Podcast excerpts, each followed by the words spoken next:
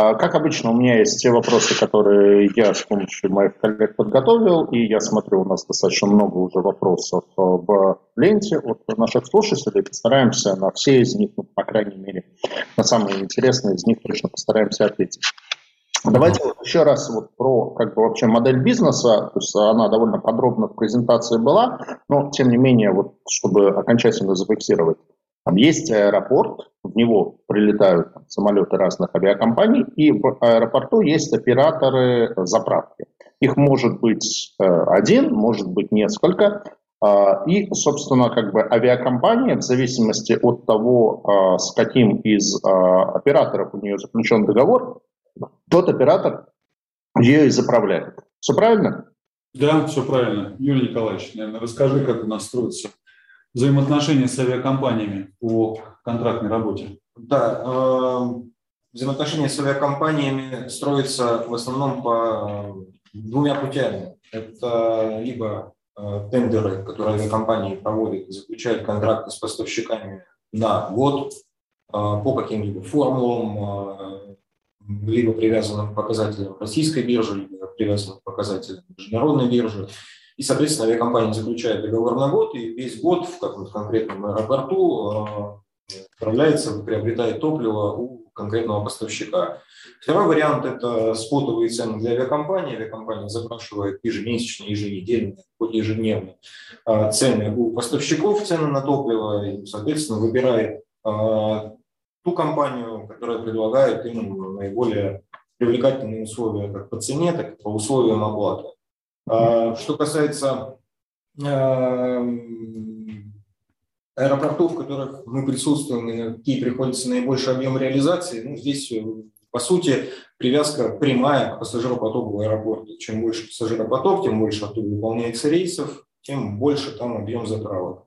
В нашей группе компаний мы присутствуем как в аэропортах, которые перевозят более миллиона пассажиров э, в год, как аэропорт Екатеринбург, Домодедово, Пулково и так далее, так и в средних аэропортах, как аэропорты Красноярска, Кутск, Петропавловск-Камчатский, так и в малых аэропортах, э, как, например, аэропорты Кирова и Петрозаводска. Наша сеть, она диверсифицирована, мы э, присутствуем на разных, э, на разных уровнях этого рынка. Ну и хотел бы еще добавить, что вот Юрий Николаевич сказал про российский рынок, про на международном рынке там авиакомпании в принципе, э, работают, естественно, все на тендерной основе, но заключают тендеры, заключают договоры на год, полтора, иногда даже на два года. То есть у нас уже есть контракты, которые э, покрывают 23 год. Поэтому там э, международная компания вообще планирует, так сказать, свою деятельность, скажем так, где-то даже чуть ли не на пятилетки вперед. Вот, поэтому для них э, получить контракт и уже быть уверенным в том, что конкретная компания будет заправлять в течение двух лет, это абсолютно нормальная практика. То есть это и для них открывает понятный горизонт, так сказать, цены на ближайшие годы. Ну и для нас, как для участника рынка, тоже дает уверенность в том, что у нас будут клиенты уже на, э, не только на краткосрочную, но даже на среднесрочную и долгосрочную перспективу. Спасибо. Э, я правильно понял, что э, контракты эти они э, не по фиксированной цене, а по цене либо спотовой, либо привязанной к там, какому-то индикатору, то есть, скажем, к цене на СПБ бирже. То есть как такового риска того, что вы там законтрактуете одну цену, дальше цена сильно уйдет и вам придется там заправлять себе в минус, такого риска нет и вам там не нужно заморачиваться с тем, чтобы эти риски как-то хеджировать. Ну, на российском рынке мы практически ничего не хеджируем, потому что часть контрактов у нас зависит от так называемой цены ЦРТ, это цены центрального расписания собственно говоря, которую мы сами, либо там, э, другие участники рынка э, э, фиксируют и, так сказать, определяют. Поэтому если цены на поставку идут вверх, соответственно, и цены заправки тоже идут вверх. Поэтому здесь вот, в общем-то, такого риска, в принципе, не возникает. Иногда а... есть еще, да, да, да, иногда есть еще контракты с привязкой к региональному биржевому индексу. Но это опять-таки для нас, в общем-то, риск, э, ну, он практически отсутствует, потому что если мы берем а, керосин с той же самой биржи, да, то есть мы уже, так сказать, берем по цене, ну, естественно, что не выше, чем биржевая цена, то есть по цене биржи берем, и к этому же индексу идет и привязка цены стоимости авиатоплива в Крыму. А ваши поставщики – это вот э, те же самые упомянутые в презентации «Газпромнефть», «Лукойл» и «Роснефть» или э, ваши поставщики – это другие нефтяные компании? Наши поставщики – это как крупнейшие винки, которые вы озвучили, так и винки, которые не такие глобальные позиции на рынке занимают, как НМК, Татнефть, Таиф и другие. А также какие-то объемы мы можем приобретать и у трейдеров. А вообще э, структура наших поставок, она складывается из прямых договоров э, с винками, вышеозвученными, из закупок и также из закупок топлива на бирже у тех же винков или у трейдеров. А нефтяные компании э, по закону обязаны 10% производимого авиакеросина реализовывать на бирже. В связи с этим продукт на рынке есть всегда, его стоимость определяется рыночными механизмами, и, соответственно, топливо всегда можно приобрести. Угу. Ну, то есть такого риска того, что, э, не знаю, я сейчас немножко перепрыгну. То есть вот э, переходя к структуре рынка, которую вы привели, что есть три винка, Газпром, Лукойл, э, Роснефть, и есть вы как четвертый игрок с совокупной долей рынка порядка 3%. То есть вот риска того, что три винка решат, что а зачем нам вообще независимые игроки на этом рынке, давайте мы им отключим керосин, завысим цену и вообще продавать керосин не будет. А такого риска нет, потому что есть э, законодательство, что они обязаны продавать через биржу. Но не только еще. Есть же, вот, как Юрий Николаевич добавил, еще есть целая группа больших нефтяных компаний, но которые не присутствуют э, в рознице, которые реализуют другую стратегию. То есть большие объемы керосина производит Сургутнефтегаз, который вообще не присутствует. Большие объемы керосина производит э, Татнефть, который производит только, присутствует э, на заправке только локально э, в Татарии. Большие объемы керосина производит э, Таиф. Э, керосин производит э, белорусский НПЗ, керосин производит э, ННК и Руснефть. Поэтому рынок производства керосина, он намного более диверсифицирован с точки зрения изготовителей, чем рынок топливозаправочных компаний. Поэтому такого риска у нас нет.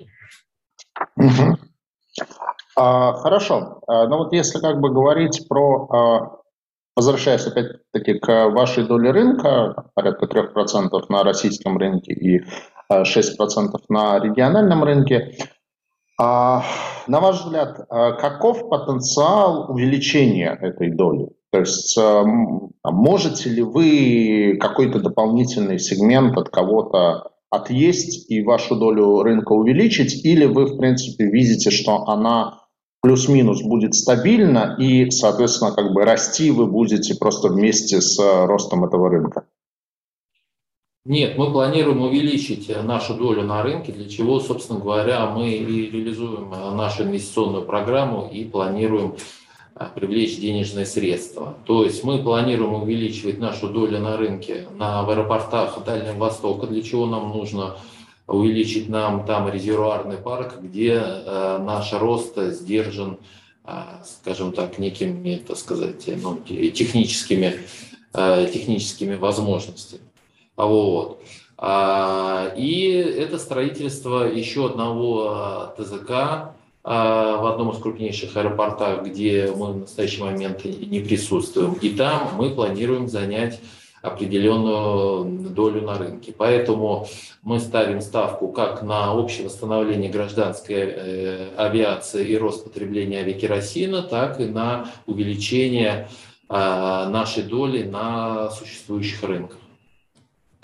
А вот вы упомянули про строительство ТЗК, а если можно, чуть подробнее, что это из себя представляет? Потому что, как, ну, в моем представлении, это как ну, к самолету подъезжает вот некий топливозаправщик, и из него льется этот керосин. А как бы вот ТЗК, как топливозаправочный комплекс, он что из себя представляет? Ну, топливозап... топливозаправщик, к сожалению, точнее, к счастью, он не может подъехать к железнодорожной цистерне и налить из нее авиакеросин и поехать на заправку. То есть э, топливозаправочный комплекс – это Склад горючих смазочных резервуаров – это резервуары для слива, хранения и налива, это соответствующая инфраструктура а, трубопроводная, очистная, а, потому что керосин а, подлежит минимум трехкратной очистке для того, чтобы заправлять воздушные суда. И это лаборатория, да, лаборатории качества. Вот. В зависимости от, от, от аэропорта таких складов может быть даже не один, а может быть даже два, когда э, логистика такая, что вначале э, доставляется на первый склад приемный, там аккумулируются объемы. Этот склад может быть за пределами аэропорта, а потом э, уже топливо довозится на спецтранспорте на второй склад в аэропорту, и оттуда уже идет налив топливозаправщики и оттуда воздушные суда. Такой комплекс должен быть в каждом аэропорту. Да. А даже, а вот если аэропорт совсем маленький, ну, например, у вас вот э, заявлен в качестве региона присутствия аэропорт города Псков, э, я его хорошо знаю, потому что у нас э, есть небольшой офис в Пскове, э, поэтому иногда там бываю. И там, условно говоря, из Пскова в среднем летает один рейс в день. То есть насколько вот э, наличие там такой инфраструктуры, которая, я так понимаю, довольно недешевая, насколько это оправдано?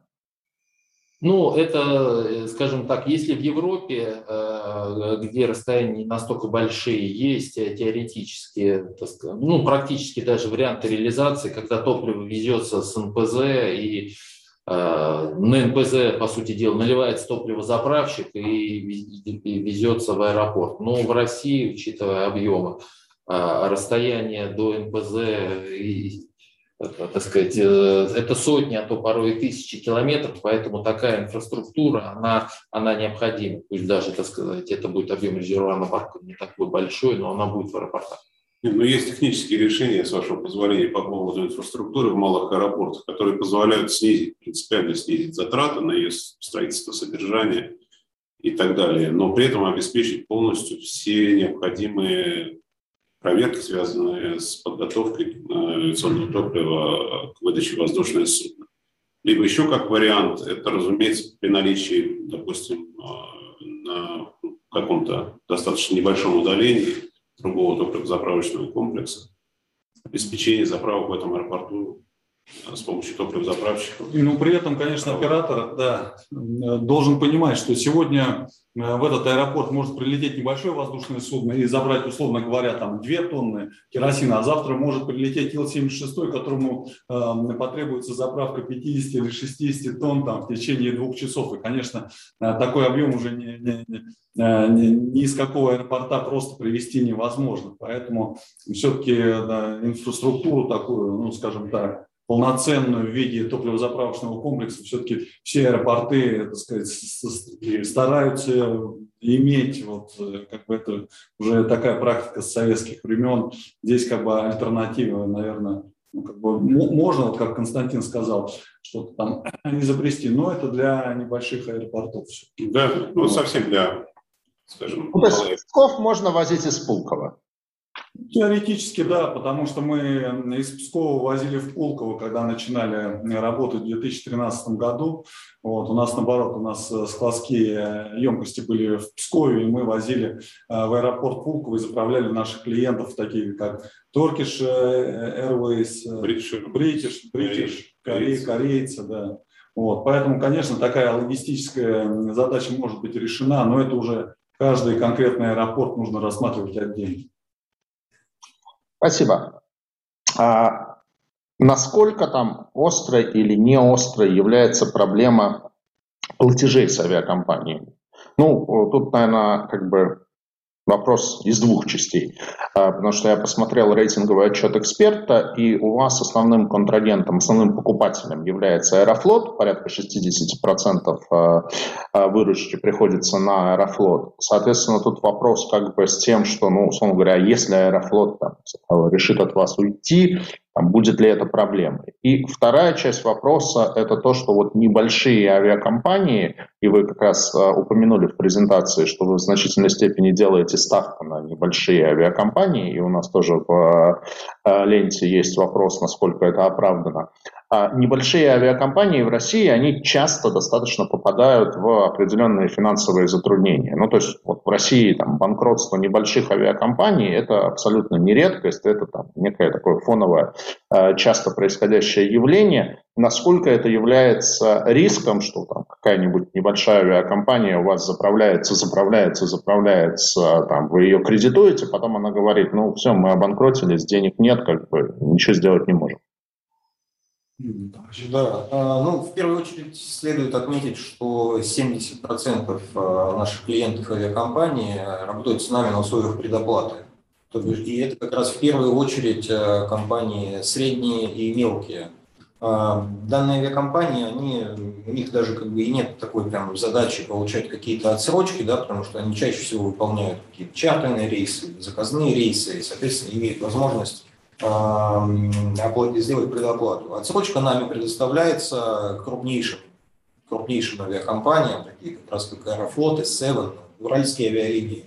А, с частью из них у нас а, есть там договоры поручительства, которые позволяют нам а, свои риски какие-то возможных невозвратов застраховать.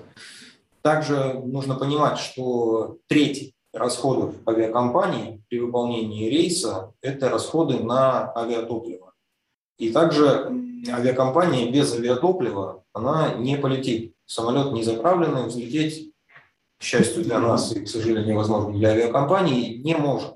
И, соответственно, авиакомпании прекрасно понимают, что не заплатив, а, не сделав предоплату за авиатопливо, либо нарушив какие-то условия оплаты авиатоплива с отсрочкой, они не получат заправку топлива в аэропорту и не смогут выполнить, выполнить эти рейсы. Как раз что касается мелких и там, средних авиакомпаний, для них там, найти замену нам, например, в каком-то конкретном аэропорту быстро однозначно не получится, потому что наши конкуренты, как мы не раз уже говорили, присутствующие на этом рынке, это винки, заключение договоров с нефтяными компаниями, долгий внутренний процесс, и поэтому авиакомпании в последнее время, наверное, за последние 10 лет, вот после э, банкротства авиакомпаний Вимавия и Трансайра, да, это произошло уже достаточно давно, 7, 7 лет назад. После этого крупных банкротств не было. Какие-то мелкие авиакомпании, которые уходили с рынка, при взаимоотношениях с нами э, никаких долгов не оставалось. Поэтому в данной ситуации риски для нас минимальны. С возможными рискованными контрагентами мы работаем только С э, авиакомпаниями Аэрофлот, S7 или Уральские авиалинии риск того, что авиакомпания банкротится и не сможет обеспечить да, свои э, обязательства, ну, он стремится все-таки к нулю. Что бы я еще хотел добавить, да, как, как одно из сказать, способов ну, ну, нашей защиты, это как бы является наше широкое покрытие нашей сети. Э, а, и то, что авиакомпании у нас а, заправляются не в одном аэропорту, а в нескольких. Поэтому, и поскольку сам э, бизнес авиазаправки, он сетевой, то есть э, есть компании с большими сетями, будь Аэрофьюз, там, а, на российском рынке, это, так сказать, там, ну, наши конкуренты Винки, на зарубежных, а, так сказать, рынках, те же там Shell Aviation, RBP, то есть компании, авиакомпании трудно уйти от платежей от заправок авиатоплива, потому что там аэропорт, она может э, сменить аэропортового оператора, то есть глобальных аэропортовых операторов э, нету в России и в мире, чтобы можно было, скажем так, не заплатить аэропорта, там, перестать полеты. По авиаперевозкам, а, скажем так, э, авиакомпании, как правило, а, так сказать, там, по десяткам пунктам заключают э, различные договора на заправку авиатоплива, и в случае неплатежей она, соответственно, ограничивает себя не только в каком-то аэропорту, а сразу множество полетов. Поэтому тут вот целый вот этот вот э, набор в виде предоплат, в виде сетевого обслуживания – а, дает достаточно нам хорошую защиту от э, неплатежей авиакомпаний. Спасибо. Давайте к вопросу роста цен на авиатопливо. Как, как и цены на бензин и на все, цены растут, и с начала года там на 18 с чем-то процентов, по данным на июль, э, цены выросли. А насколько это на вас влияет или это на вас вообще не влияет, потому что, по сути, вы просто как бы получаете некую свою маржу, и там, выше цена на топливо, ниже цена на топливо, это на вас влияние не оказывает? Ну, вы знаете, большого влияния на нас действительно такие, в общем-то, изменения стоимости ГСМ э, не влияют. Ну, наверное, так, что, конечно, было бы, наверное, не очень хорошо, если бы нефть, условно говоря, стоила там более 150 долларов за баррель, тогда понятно, что и тонна керосина бы была слишком, наверное, дорогая, и авиакомпании, конечно, нужно было, было в этом случае, так сказать, очень четко смотреть за своей расходной так сказать, за своими расходами на авиагсм, на керосин. Э, когда нефть, э, э, скажем так, играет где-то от 50 до 80 долларов за баррель, вот в этом коридоре, и, в принципе, все участники понимают, что где-то вот в таких границах так сказать, стоит нефть, соответственно, стоит керосин, а, а керосин на международном рынке неким образом коррелирует все равно со стоимостью авиагсм в России, ну, естественно, авиакомпании понимают, почем они должны продавать свой авиабилет. На самом деле, здесь вот авиакомпании за эти годы тоже ввели такие очень новаторские, применили новаторские решения. И, условно говоря, предположим, в аэропорту Уфа а, наша компания меняет стоимость керосина там, до трех раз месяц для того, чтобы авиакомпании именно в аэропорту Уфа максимально брали свой максимальный объем. То есть э, в авиакомпаниях работают уже свои, так сказать, компьютерные системы, которые подсказывают э, э, и командирам воздушных судов, и, так сказать, коммерческим департаментам, где нужно заправляться, в каком объеме и так далее, в точке вылета, в точке прилета. Вот. Поэтому, собственно говоря, стоимость керосина как увеличивалась, так и понижалась, но при этом Э, главное, чтобы авиакомпании, в общем-то, э, следили за всеми этими флуктуациями на рынке и, так сказать, продавали э, билеты по, скажем так, по рыночной стоимости. Ну, на самом деле за эти уже там 5, 6, 7 лет, в принципе, авиакомпании ну, это научились. Да, научились делать. ну, я думаю, да, не влияет, да, за исключением, как Владимир сказал, что если слишком большой рост Э, цены будут отражаться на динамике авиаперевозок, что, конечно, так сказать, мы не заинтересованы. А, а колебания в таких пределах э, не влияет на бизнес. Спасибо. Ну да, я думаю, что рынок авиабилетов в России очень конкурентоспособный Э, конкурентные авиакомпании тоже, конечно, уже в этом хорошо прошарились.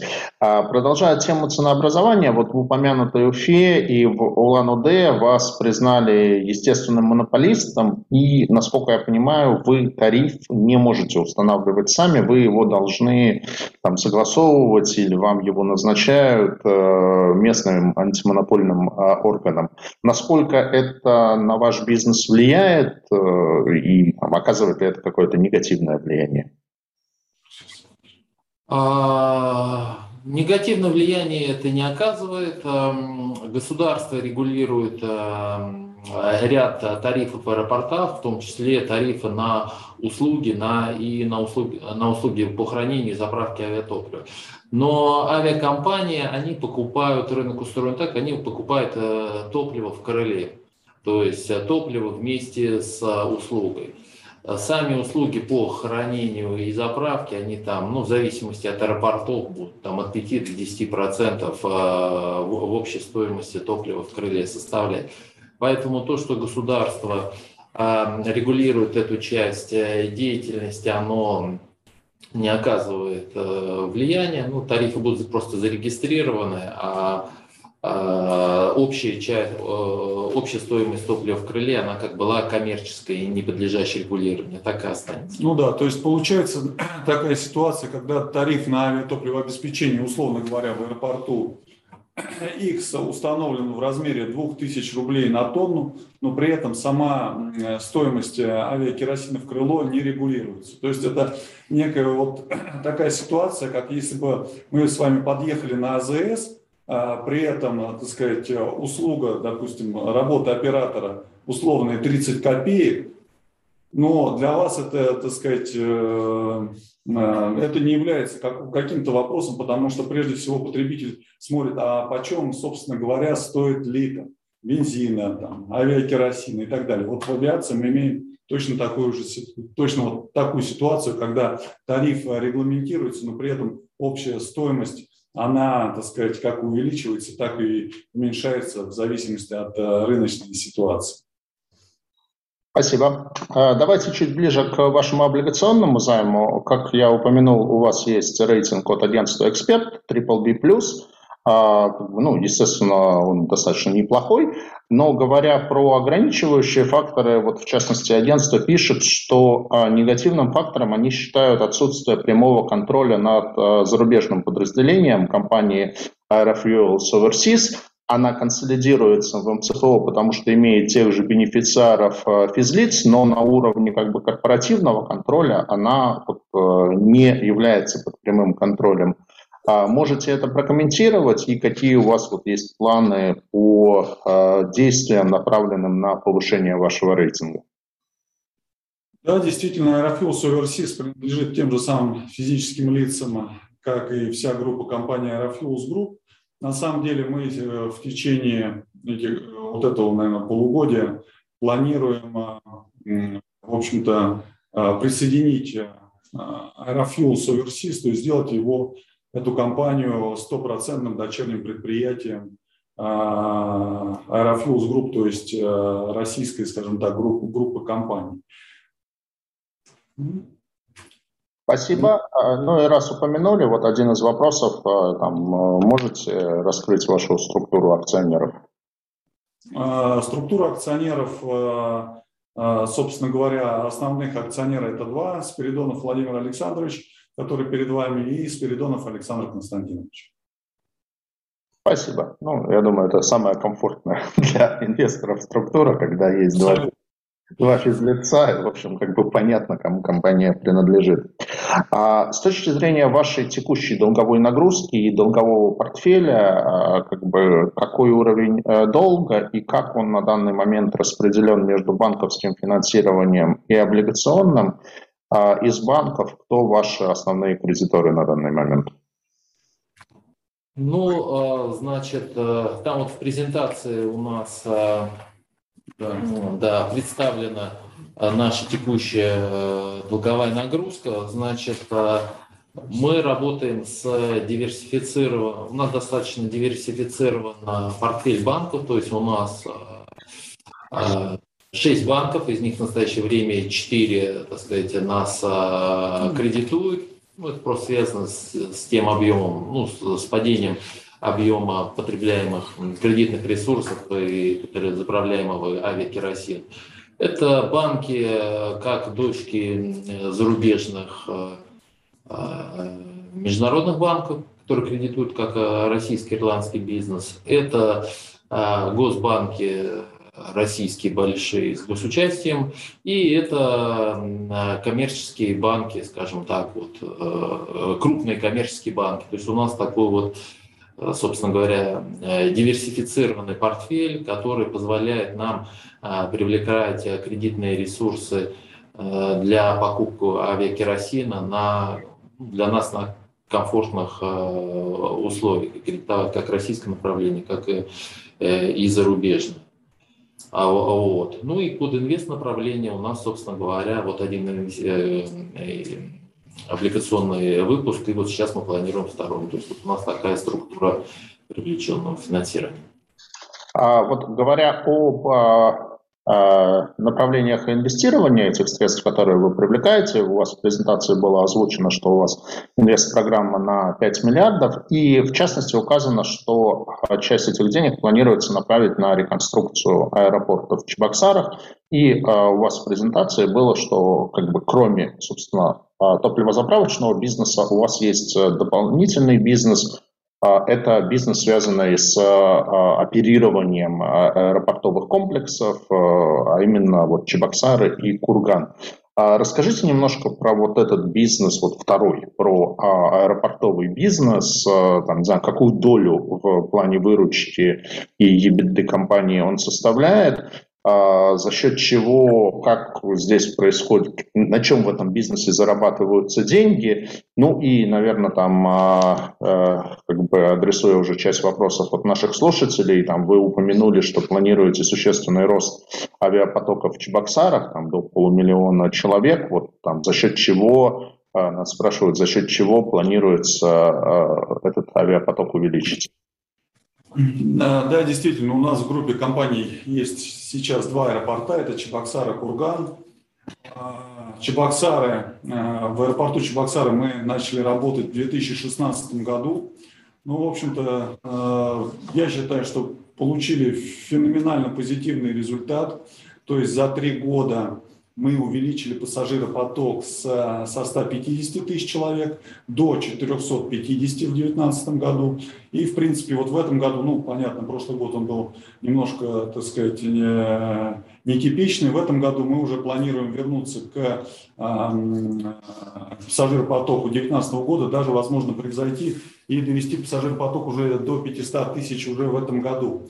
А благодаря чему мы это сделали? Ну, во-первых, это наше знание рынка, это возможности давать авиакомпаниям определенные скидки, вот то, о чем Алексей Станиславович и коллеги говорили, не только в конкретном аэропорту, но и по всей сетке аэропортов. То есть, если компания использует а, аэропорт Чебоксара, мы им выдаем определенные преференции по другим аэропортам.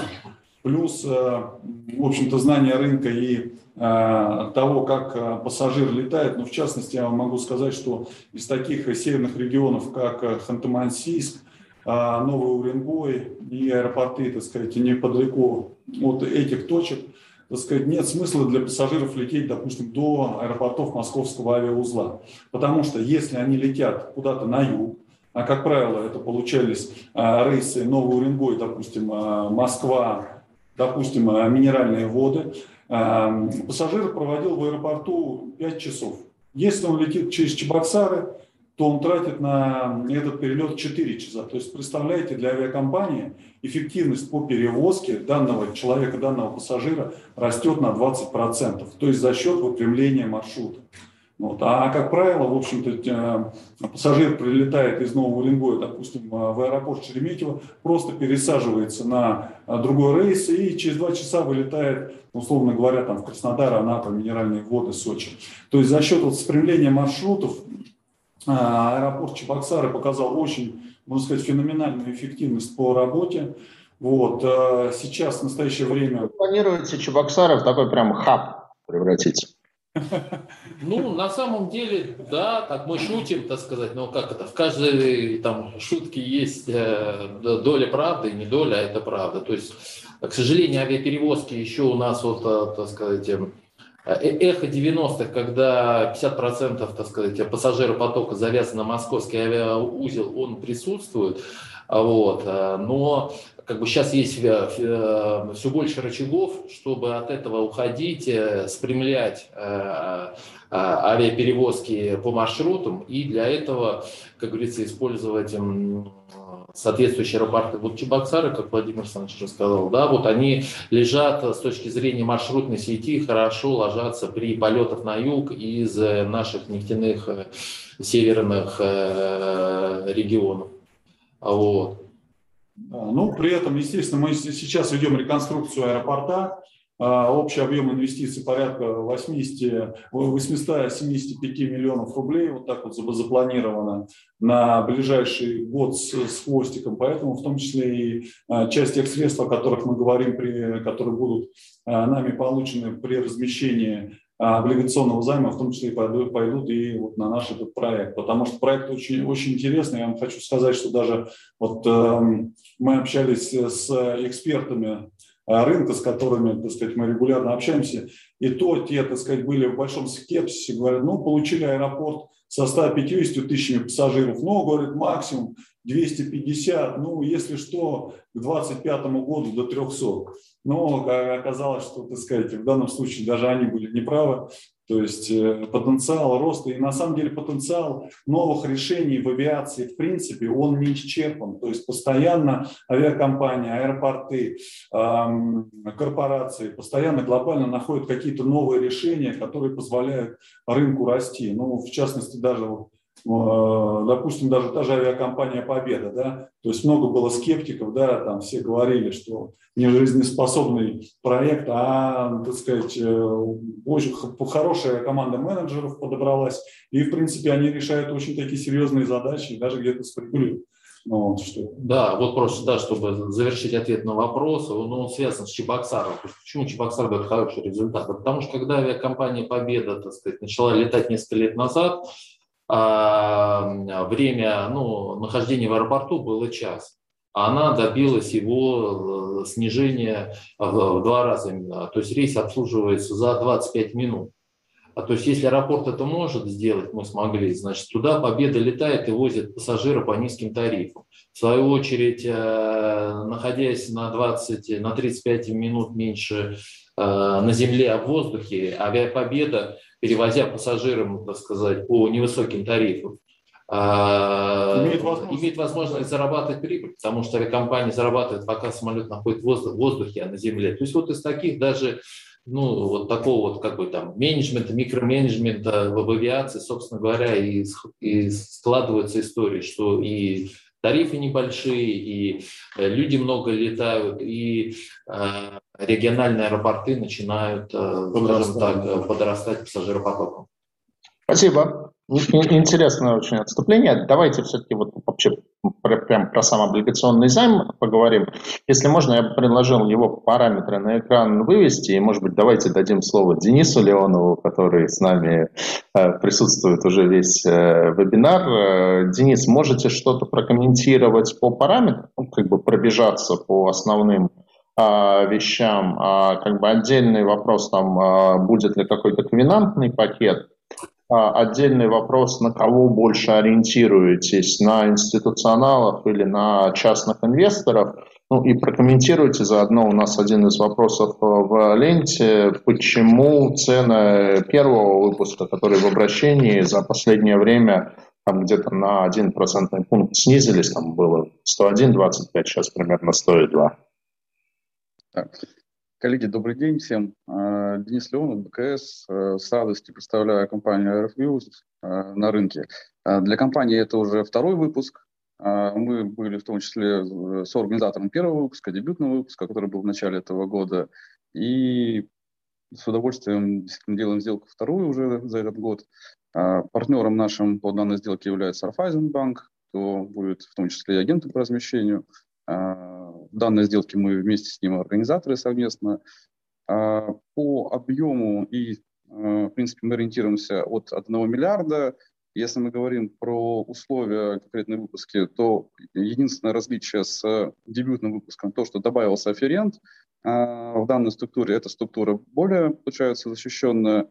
Добавился афферент, это Aerofluos Overseas Limited, инкорпорированная в Ирландии, которая, соответственно, представляет зарубежный сегмент э, бизнеса группы компании Aerofuels. А, если мы говорим про э, комбинант пакет, то а, по большому счету структура предполагает только оферты от трех компаний. Это ТЗК Aerofuels, Aerofuels Group и Aerofuels Overseas Limited. Пакет именно по финансовым и операционным ковенантам он не присутствует в структуре сделки. Если говорить про инвесторов, то, в принципе, мы видели это на предыдущей сделке. Предыдущая сделка была успешная для своего сегмента. А, компания не только там собрала спроса больше, чем предлагала, ну, это спроса было больше, чем на миллиард, но это позволило даже снизить ставку, а, и предыдущая сделка закрылась по 9,25, и мы увидели структуру инвесторов, то небольшое количество а, там, небольших и средних инвестиционных счетов было, а, и большая активность была со стороны физических инвесторов. И все вместе это где-то там соотношение было 30 на 70. В принципе, мы предполагаем то же самое и сейчас для текущего выпуска. А, так, в принципе, там относительно все стандартно. Ежеквартальный купон, ПВО, Ориентир маркетинга мы уже изначально показываем, 9.70. А, Если говорить про, про, про, про волатильность на в ценах, да, на уже обращающиеся выпуске, то так как он там относительно небольшой, 1 миллиард, мы, в принципе, видим, что а, там, любой относительно там, приличный объем к продаже, он может сильно повлиять на там, ценовые это ценовые ориентиры. А, изначально, а, там, относительно недавно еще доходность по данным облигациям была ниже 9, что там, в принципе, а, выбивалось из а, обращаешься выпусков других компаний такой же рейтинговой категории, там BBB+, и то, что сейчас происходит, это, наоборот, там ближе к рынку, особенно с учетом э, решения ЦБ недавнего, да, соответственно, в прошлую пятницу мы видели на 0,25 повышение. Для физических инвесторов э, там рынок немного по-другому выглядит, потому что для многих это э, вложение в облигации – это альтернатива депозитам, поэтому не всегда коррелирует, коррелирует их поведение и их инвестиции да, э, с тем, как это ставки ведут себя э, на фондовом рынке для институциональных инвесторов. И как раз вот розничные займы, где э, физических инвесторов большинство, они иногда ведут себя, скажем так, out of market, да, там ставки повышаются, а для розничных в целом на рынке, а для розничных выпусков бывает такое, что ставки идут противофазу, они, наоборот, там, понижаются. Это мы видели как раз на обращаясь в этот выпуск. Потому что инвесторы распознали, им понравился этот кредитный рейтинг э, и это кредитное качество э, и перспективы группы компании Aerofuels, и они покупают, несмотря на то, что там бумаги выше номинала, доходности падают, несмотря на то, что на, на всем остальном рынке они там растут. Но это вот вопрос преференции, это вопрос выбора э, конкретных инвесторов. Поэтому тут э, такая ситуация. Спасибо большое, Денис. А, тогда давайте отключим сейчас презентацию. А, спасибо. Я, я со своей стороны тогда, может, тоже покажу как бы этот выпуск, который обращается на, а, на сайте Сибонс. Секундочку.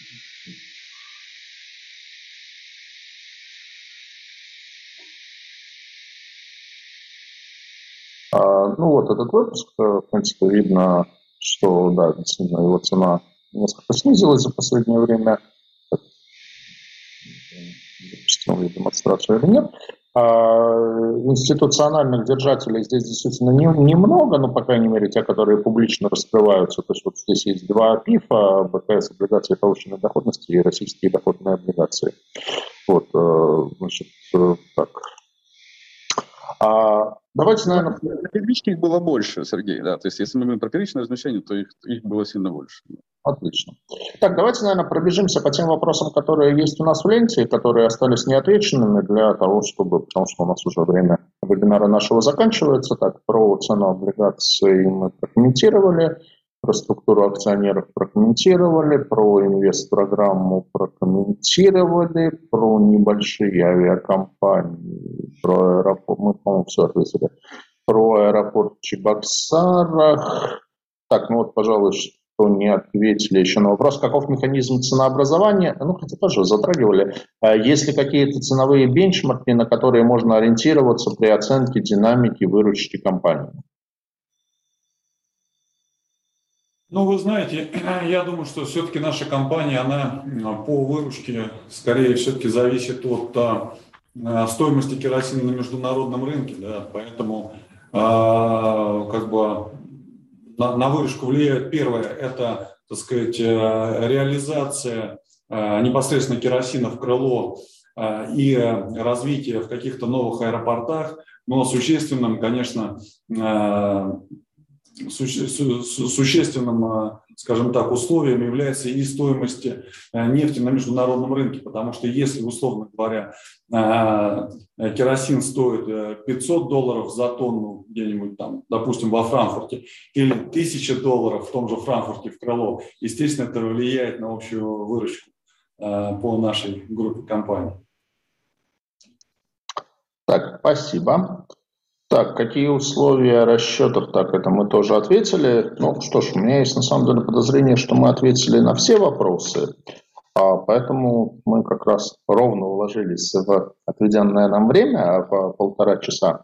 А, спасибо большое за подробную презентацию и за подробные ответы на вопросы.